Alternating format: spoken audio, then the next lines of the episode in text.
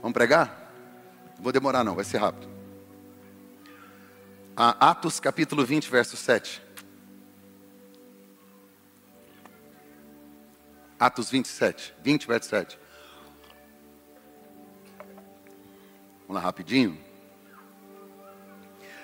No primeiro dia da semana, qual que é o primeiro dia da semana? Tem gente que acha que é segunda, né? Domingo.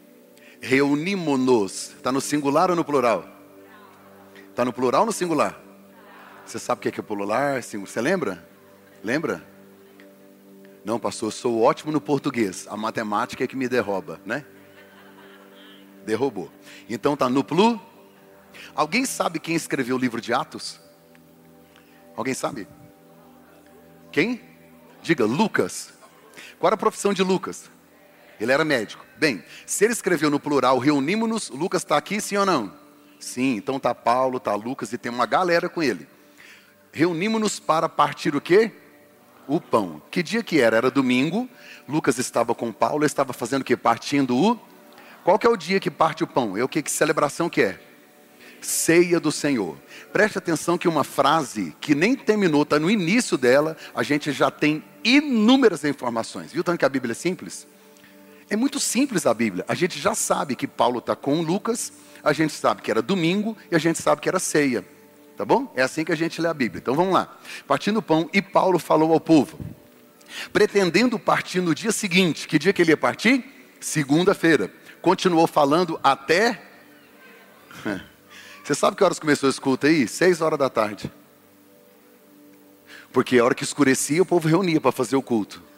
18 horas. Ele pregou até. E eu falo 40 minutos, vocês querem ir embora. Quer não? Hum, falsidade. O cara falou até meia-noite, olha lá. Havia muitas candeias. Você sabe o que é candeia? Já viu aquela lâmpada de Aladim? Já viu? Aquela que você esfrega? Já viu aquela lâmpada assim? Aquilo é uma candeia. Por que, que tinha muitas candeias? Porque não tinha luz elétrica, cada um trouxe a sua candeia de casa. Então o cara pôs o azeite, pegou a candeia, colocou o pavio, acendeu. Imagina os irmãos naquelas ruas escuras todo mundo caminhando. Aí, quando todo mundo reuniu, tinha muitas candeias. Ah, havia muitas candeias no piso superior onde estávamos reunidos. Próximo. Um jovem chamado Eutico. Como é que é o nome do personagem? Eutico. Não coloque no nome no seu filho, tá? Deixa só na Bíblia. Vai que tem um Eutico aqui, misericórdia.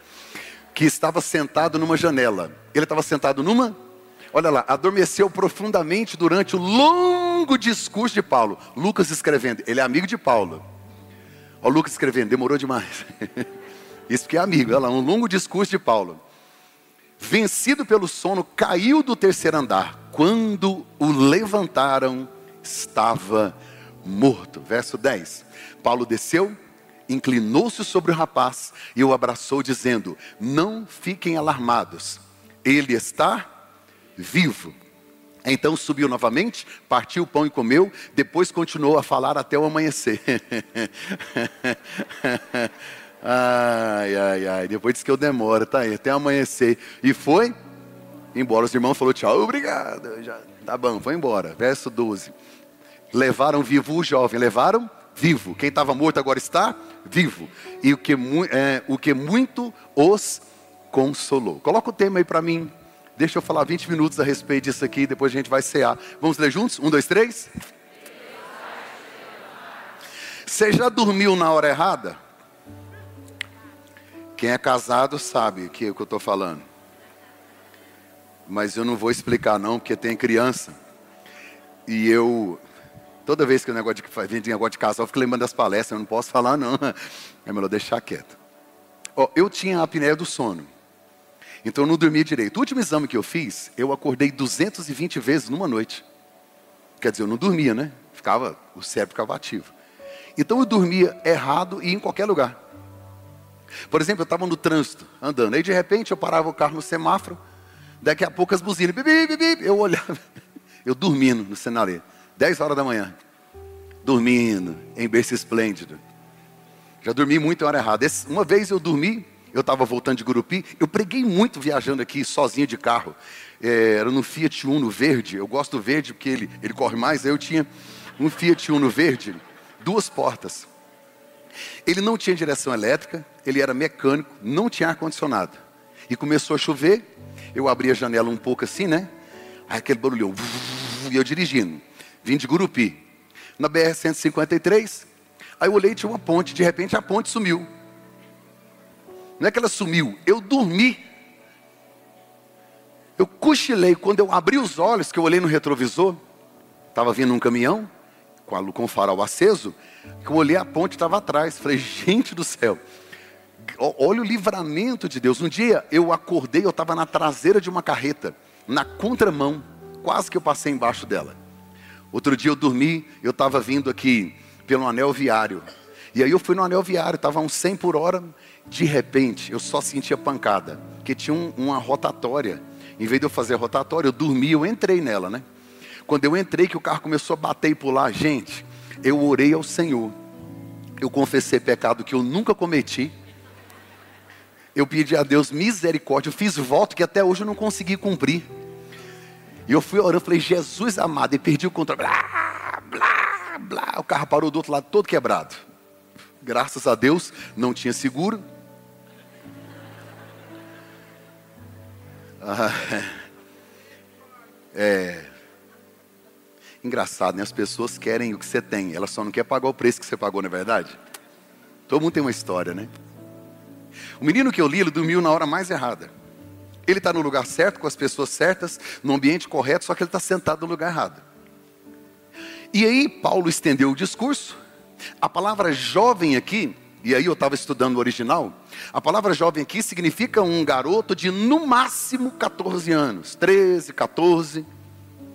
Eu acredito que o, o que Paulo falava não estava interessando muito para ele. Ele estava ali no ambiente. Só que a Bíblia me diz que Paulo foi alongando, foi alongando, e o sono ele não vem assim, né? Ele vai vindo, ele vai vindo, vai vindo. De repente, meia-noite, na hora mais escura, na pior hora, na hora mais escura, a Bíblia diz que ele dormiu.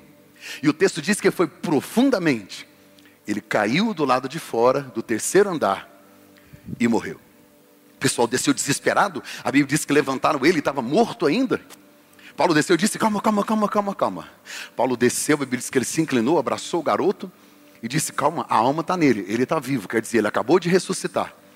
Voltaram lá para cima com o garoto vivo e ele pregou até o amanhecer.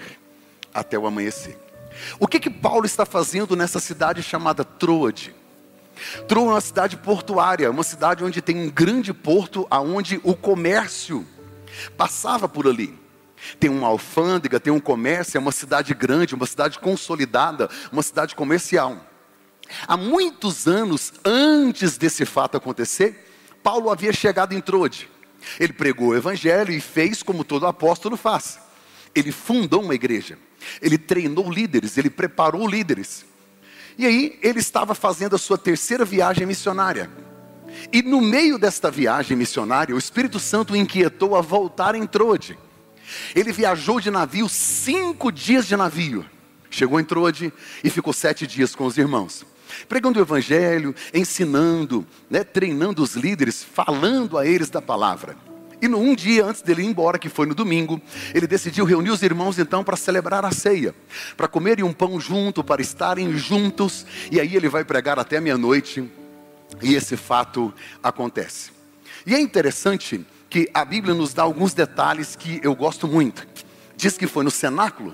O cenáculo era o andar de cima de uma casa. Então, tinha o térreo, tinha um andar e no último andar tinha um salão, como se fosse um lugar de reuniões. Se você olhar no Novo Testamento, o cenáculo aparece várias vezes.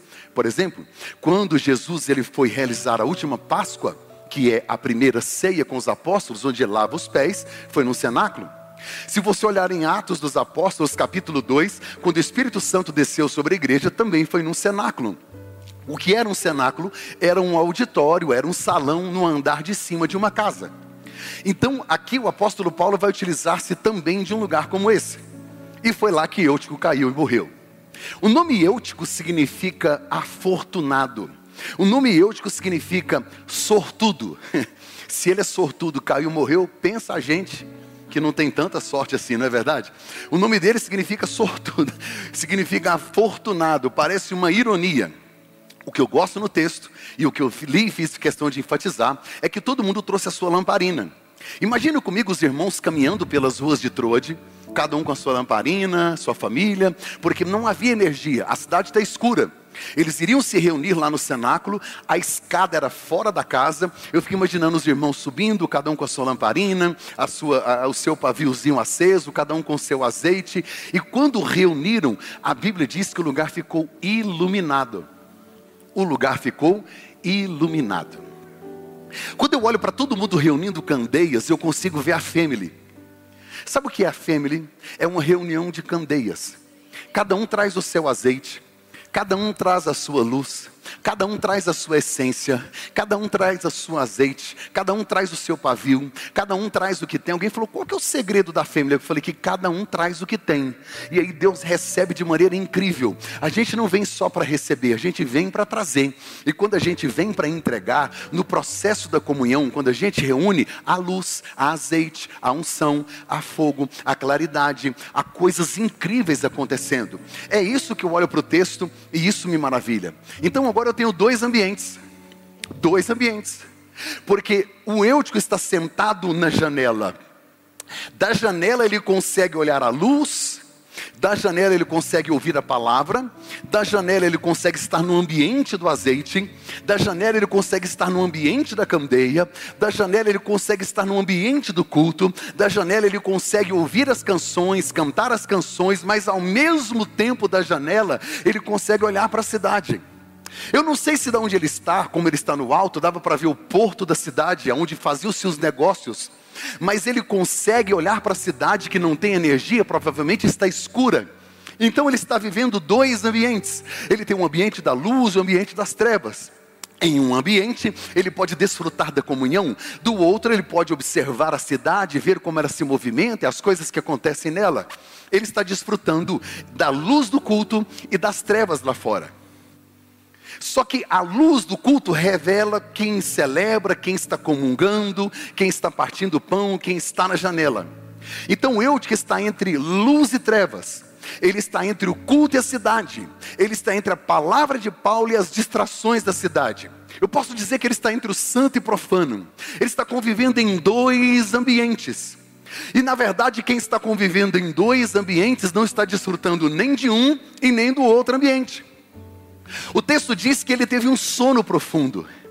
Por que ele teve um sono profundo? Justamente porque ele está na janela, desfrutando de dois lugares.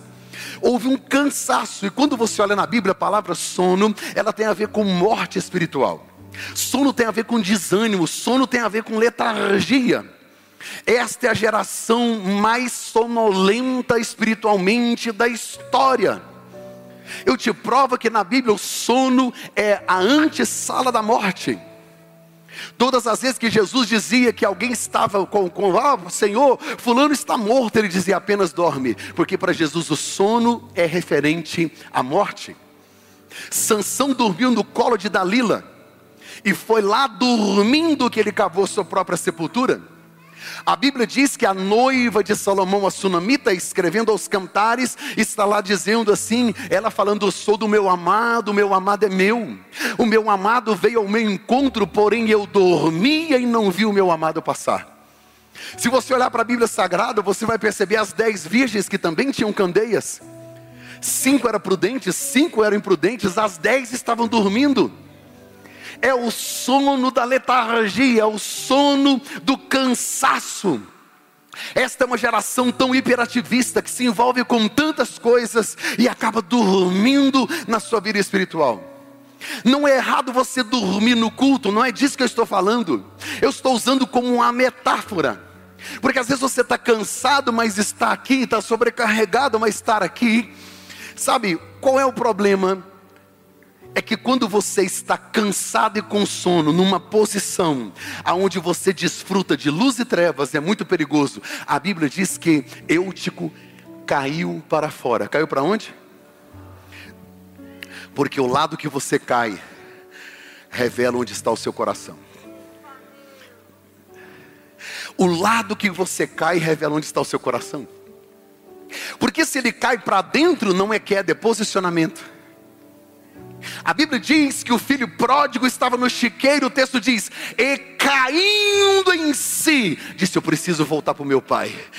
Cair para dentro é posicionamento. Cair para dentro é envolvimento. Cair para dentro é entendimento, compreensão de que eu sou carente da graça e preciso. Cair para fora é cair nas trevas. É cair no ambiente que Deus não quer que eu esteja.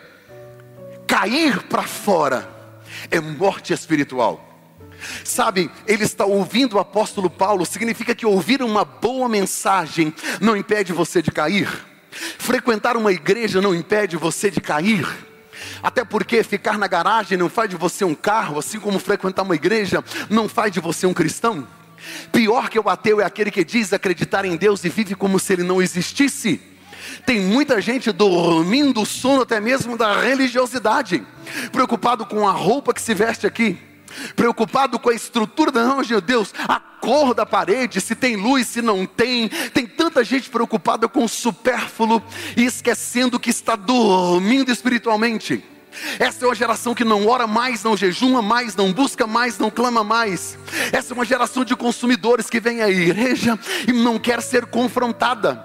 Antigamente você pregava contra o pecado, as pessoas fugiam do pecado. Hoje você prega contra o pecado, as pessoas fogem da igreja. Frequentar o ambiente do culto não me livra de cair. Estar aqui não me livra de tropeçar e de errar, pelo contrário, é porque estamos aqui que um quando cai, o outro vem e levanta. Eu já contei essa história aqui. Um rabino, ele teve uma visão, ele teve um sonho. E nesse sonho ele andava em cima de um muro. Quando ele estava em cima desse muro, ele prestou atenção e olhou que de um lado estava o céu e de outro lado estava o inferno. Quando ele olhou para dentro do inferno, aqui é um lago de fogo, demônios, estava horrível e todos em silêncio. Quando ele olhou para o lado do céu, do outro lado do muro, os anjos gritavam, eufóricos: vem para cá, desce daí, vem estar com a gente, vem para o lado do céu. Havia uma campanha para que ele pudesse descer, e ele estava intrigado. Por que, que as pessoas do céu querem tanto que eu vá para lá e no inferno ninguém nem olha para mim? Então ele chamou a atenção de um demônio e disse: Ei! O demônio olhou para ele e ele disse: Por que, que lá no céu estão fazendo campanha para que eu pule para lá? Por que essa gritaria toda querendo que eu vá para lá, para um lugar maravilhoso? Por que, que aqui no inferno ninguém me chamou para vir para cá? O demônio disse audivelmente: Porque o muro é nosso. Chegou a hora de nós nos posicionarmos. Chegou a hora de nós tomarmos uma decisão pelo Senhor, sair desta acomodação. A Bíblia diz em Apocalipse: Jesus ele prefere que você seja frio ou quente, porque morno, vomitar-te-ei da minha boca. Não dá para servir a dois senhores, ou eu sirvo a Deus ou eu sirvo a mamão. A minha casa para ser construída, ou ela será na areia ou na rocha. Os dois ladrões na cruz, um entrou para o céu e o outro na perdição. Eu preciso definir de que lado eu estou. Não dá para eu desfrutar do ambiente sagrado e no mesmo tempo do ambiente profano. Não dá para eu vir a um culto de adoração, levantar as mãos, adorar ao Senhor, celebrar a Ele, falar em línguas, sair daqui e ir para motel com um amante. Não dá para eu ficar aqui, tomar o suco da ceia, sair daqui e me embriagar com bebidas alcoólicas. Eu não sou religioso, mas eu não posso me omitir em pregar a verdade. Eu não posso estar nos dois lugares. Eu não posso querer desfrutar de um ambiente maravilhoso e não ter compromisso. Ficar na janela me faz correr o risco de cair para as trevas. Ficar na janela me faz correr o risco de morrer. E Deus está dizendo hoje: não é que Ele não quer que você tenha prazer, é que Ele quer que você viva princípios cristãos Cristão não vive por prazer, cristão vive por princípios. Pecado é pecado, pecado tem nome, pecado tem história, pecado precisa ser abandonado, pecado precisa ser deixado, pecado é pecado.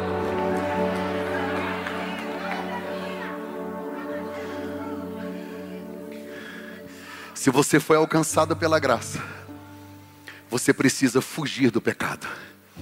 Porque fugir da luta é covardia, fugir do pecado é ousadia. De que lado você vai ficar? De que lado você vai ficar? Não dá para servir dois senhores. Ou é frio ou é quente, não dá para ser morno, porque dá náuseas em Deus. Já chega de vivermos uma vida medíocre espiritual sem comprometimento. Isso aqui não é clube social, isso aqui não é a UE, não é a igreja hype, a igreja hypada, é a igreja. Não, agora eu vou lá, porque é legal ser evangélico, não é legal, é carregar cruz. É muito difícil carregar a cruz. É doloroso às vezes, porque o preço é alto agradar ao Senhor, viver o Evangelho como ele deve ser vivido, o preço é alto, não é tão fácil assim. O é sim, sim, o é não, não. Sabe, eu vejo gente com tanta desculpa, pastor, a minha carne é fraca. Sabe qual que é o papel principal do inferno?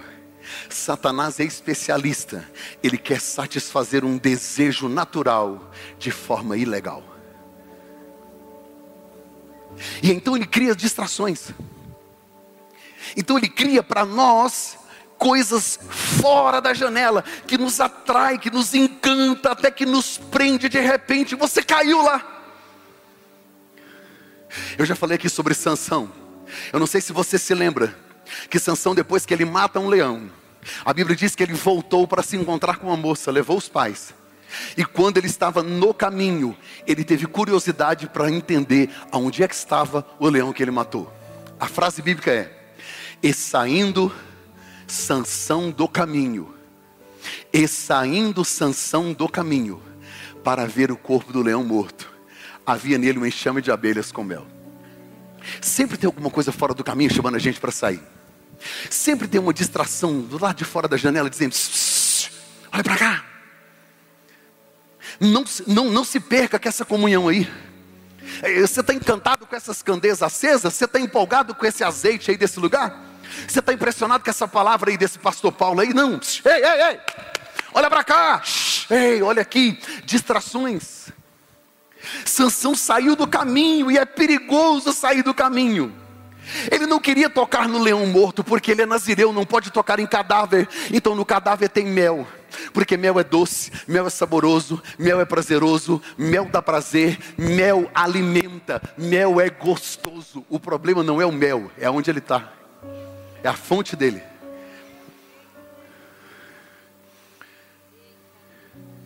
Ao tocar no mel, ele encosta no cadáver. Não podia. O que você faz quando sai da igreja gera vida ou morte? Pelo amor de Deus, family. Do que adianta nós temos uma igreja cheia com quatro cultos, seis mil pessoas, que talvez eu não sei quantos por cento tem um comprometimento com o Senhor. Eu tenho muito medo por ser responsável em alimentar ovelhas que não querem ingerir um alimento sólido. Eu tenho medo, porque a responsabilidade é minha, porque eu serei cobrado pelo Senhor. Não dá mais para continuar vivendo como estamos, é preciso mudar. Não dá mais para ser Judas. Ele andou com a porta e não entrou nela. Ele andou com o pastor e não quis ser ovelha. Ele andou com a verdade vivendo uma mentira. Ele andou com o caminho vivendo num atalho. Judas andou com o dono do céu e foi para o inferno. Pelo amor de Deus, gente. Se eu estiver em cima do muro, entenda: o muro já é do inferno, o muro já é de Satanás, o muro já é das trevas. Eu preciso descer de lá antes que eu morra, eu preciso envolver-me com a luz, eu preciso estar no ambiente onde Deus quer que eu esteja, eu preciso estar envolvido com o que Deus quer que eu esteja. Esta geração não vai se perder, nossos filhos não estarão envolvidos com as trevas, esta igreja não estará envolvida com o pecado. Nesta igreja, nós vamos pregar a verdade do Evangelho: pecado é pecado pecado, o sangue de Jesus nos purifica e nós vamos nos levantar para pregar contra as mazelas do inferno. Nós não vamos aceitar, porque mesmo sendo fracos, a graça nos empodera. Pecado não, glória sim. Pecado não, unção sim. Pecado não, vida sim. Não queremos trevas, queremos luz. Não queremos oba-oba, nós queremos ser cheios Espírito Santo.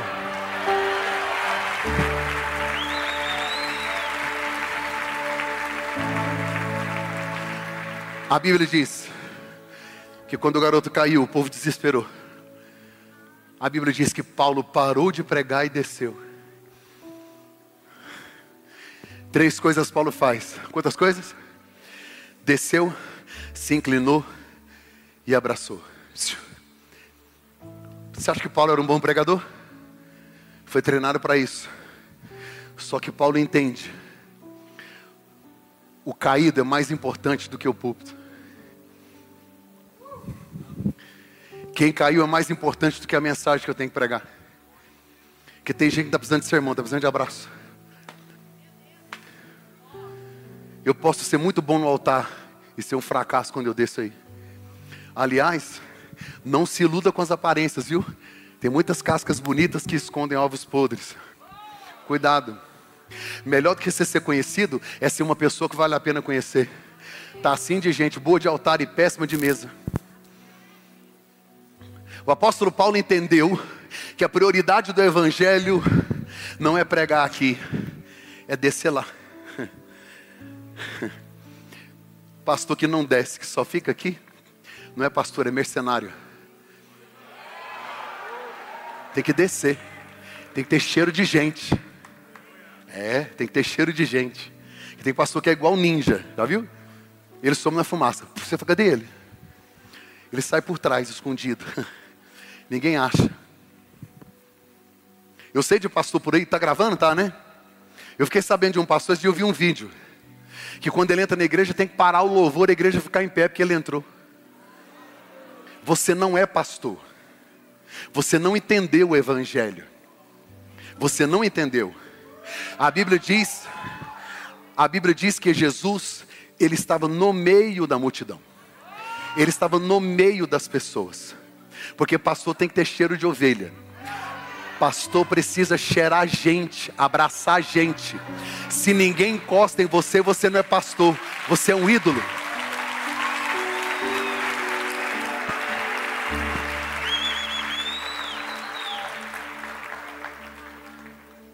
Falei, tô leve.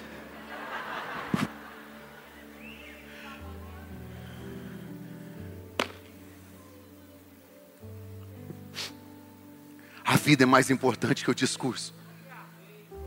Sabe o que o texto diz? Levantaram o morto. Quem passou na rua viu eu em pé, só que ele estava morto. Já aconteceu com você? Está todo mundo vendo você em pé, trabalhando, fazendo, mas por dentro, se você pudesse olhar no espelho e ele revelasse o estado da sua alma, o Eterno diz aqui, tem gente aqui dentro, você fez da sua cama o seu sepulcro. Você está tão depressivo, tão triste, tão angustiado que não sai de lá. Quando eu estive na depressão, eu conseguia levantar, sorrir para todo mundo com a alma morta. Está em pé, mas morreu. A gente precisa parar de viver de aparências. Fazer de conta que está tudo bem, se tem uma coisa que a gente sabe guardar é reputação. Sabe, igreja, sabe, família, minha alma dói. Quando eu encontro alguém que ele resolve compartilhar o que está acontecendo e ninguém sabia, porque fingiu muito bem estar em pé. Eutico está em pé, mas está morto. Não tem vida não tem essência, não tem fôlego. Perdeu a oportunidade de estar no ambiente da luz e caiu. Só que Paulo desce. E a Bíblia diz assim que Paulo desceu. E o texto diz que ele se inclinou, ele se Sabe quem ensina o princípio de se inclinar? O salmo diz assim: Esperei com paciência no Senhor, e Ele, quem se inclinou? Para mim.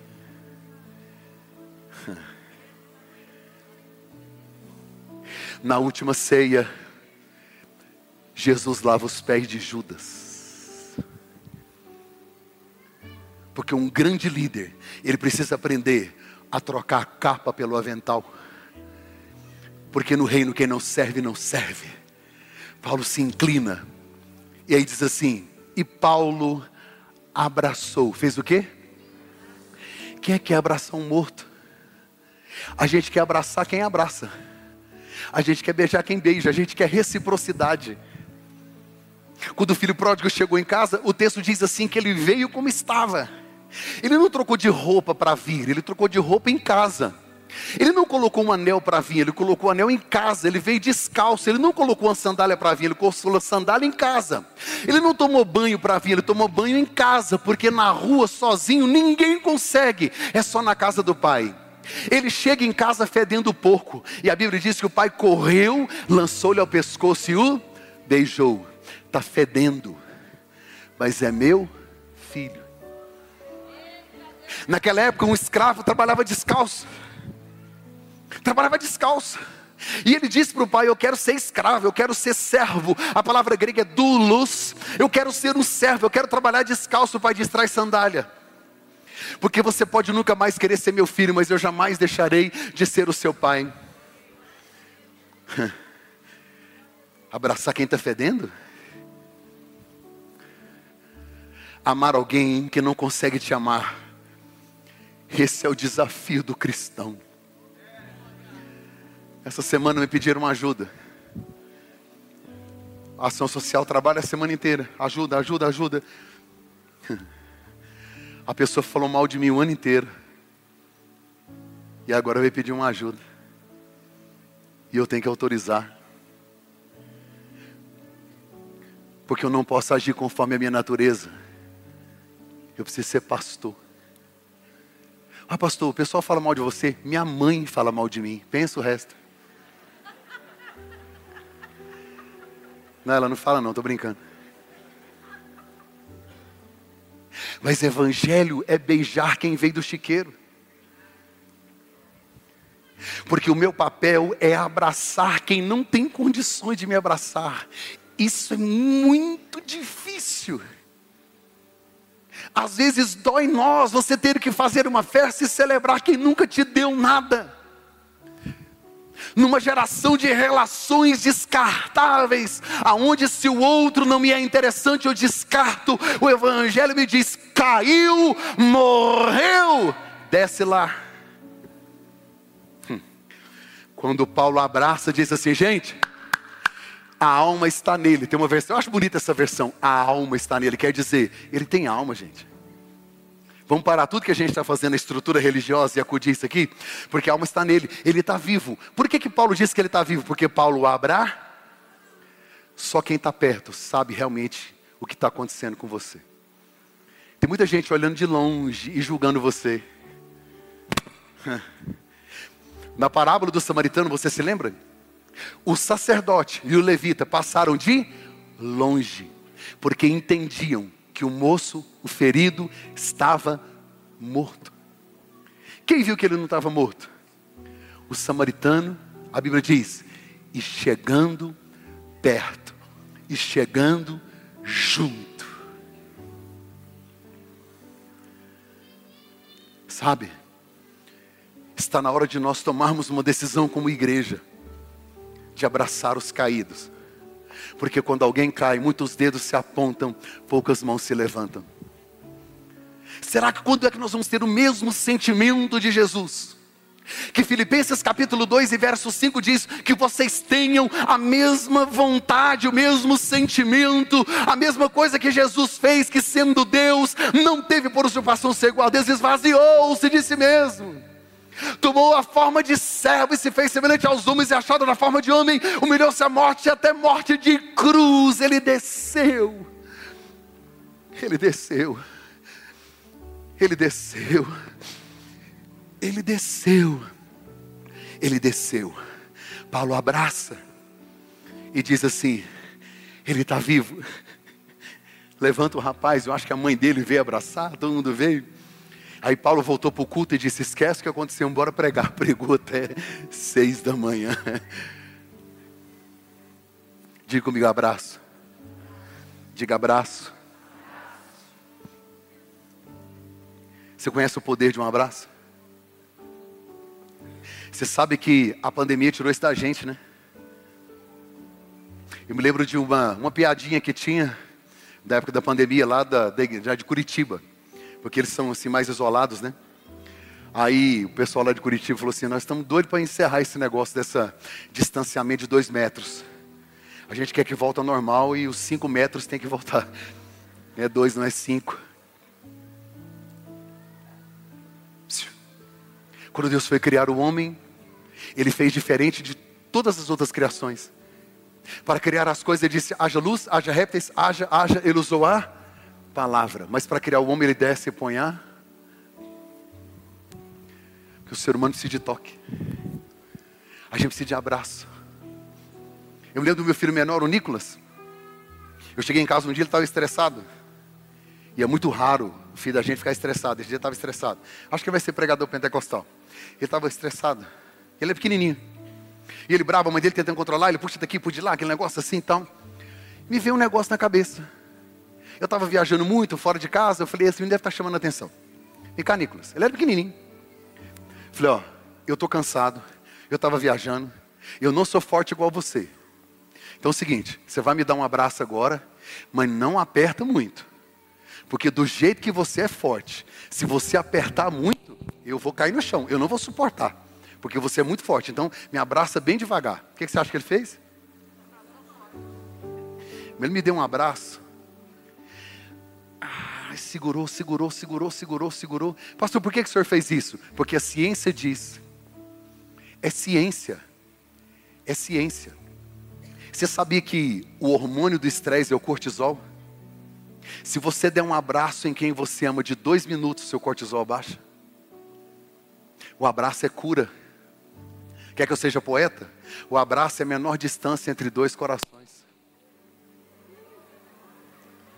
O abraço é a menor distância. Por isso que o pai do filho pródigo correu e o abraçou. Porque um abraço substitui mil palavras.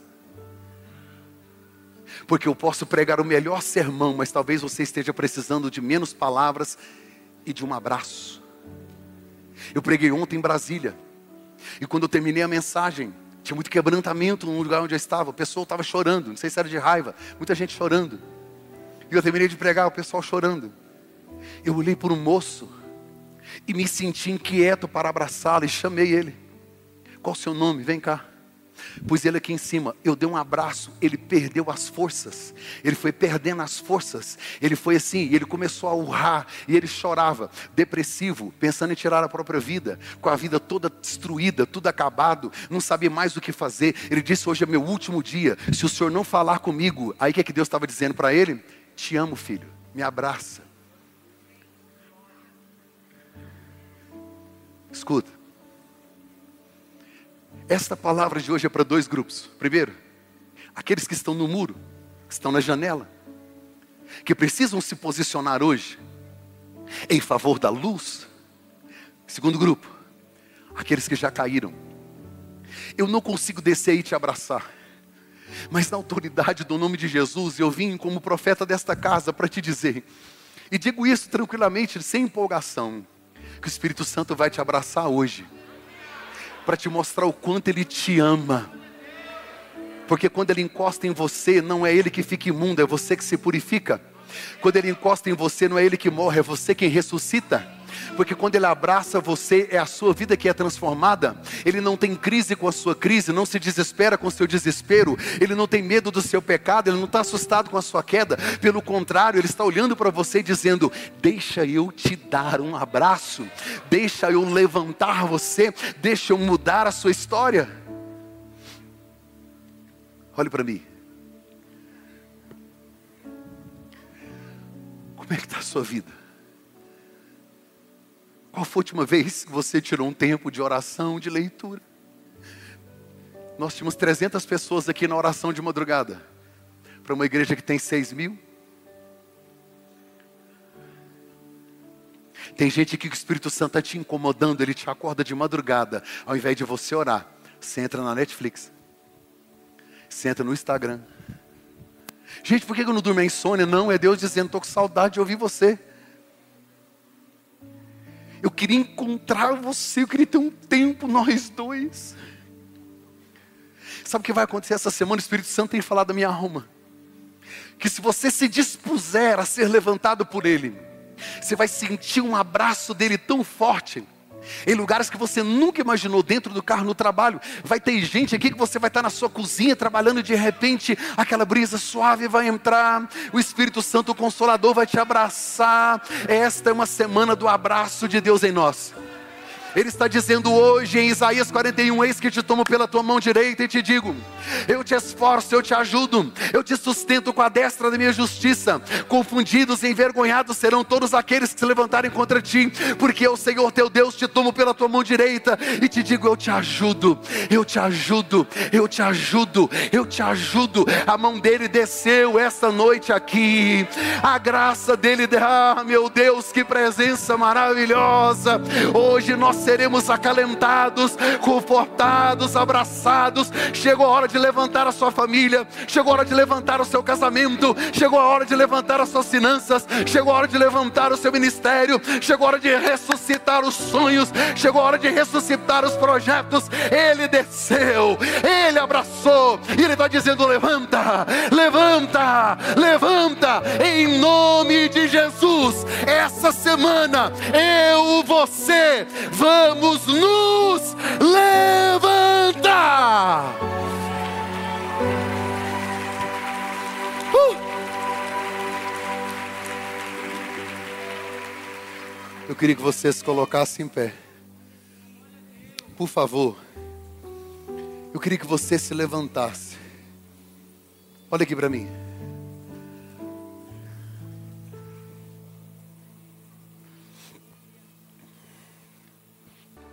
Nós temos três minutos.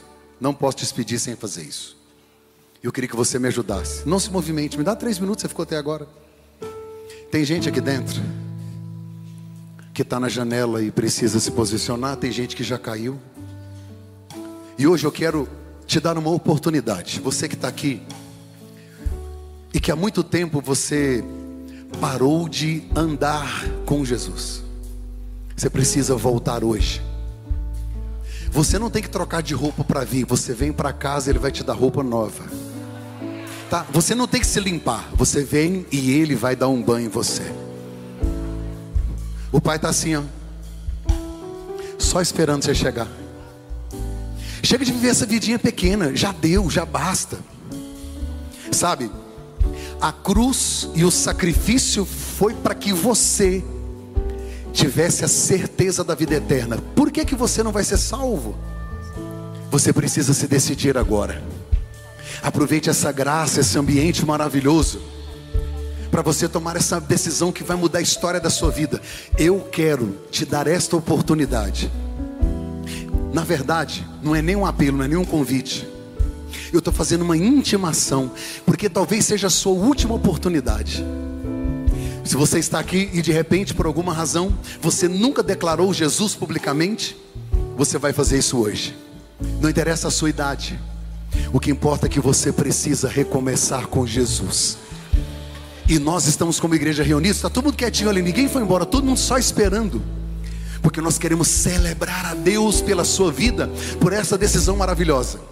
Se você está caído, Ele vai te levantar. Se você está em dúvida, Ele vai te salvar. Hoje é uma noite de salvação. No mundo espiritual, como igreja, nós declaramos que está quebrada toda corrente que prende, todo laço que amarra, tudo que o inferno intentou para prender essa pessoa, vai cair por terra no nome de Jesus. Você está livre para tomar essa decisão. Eu vou contar até três. Só vai levantar a mão quem vai tomar essa decisão. Você que está em casa que vai se decidir por Jesus. Olha o tanto de gente que já chegou aqui.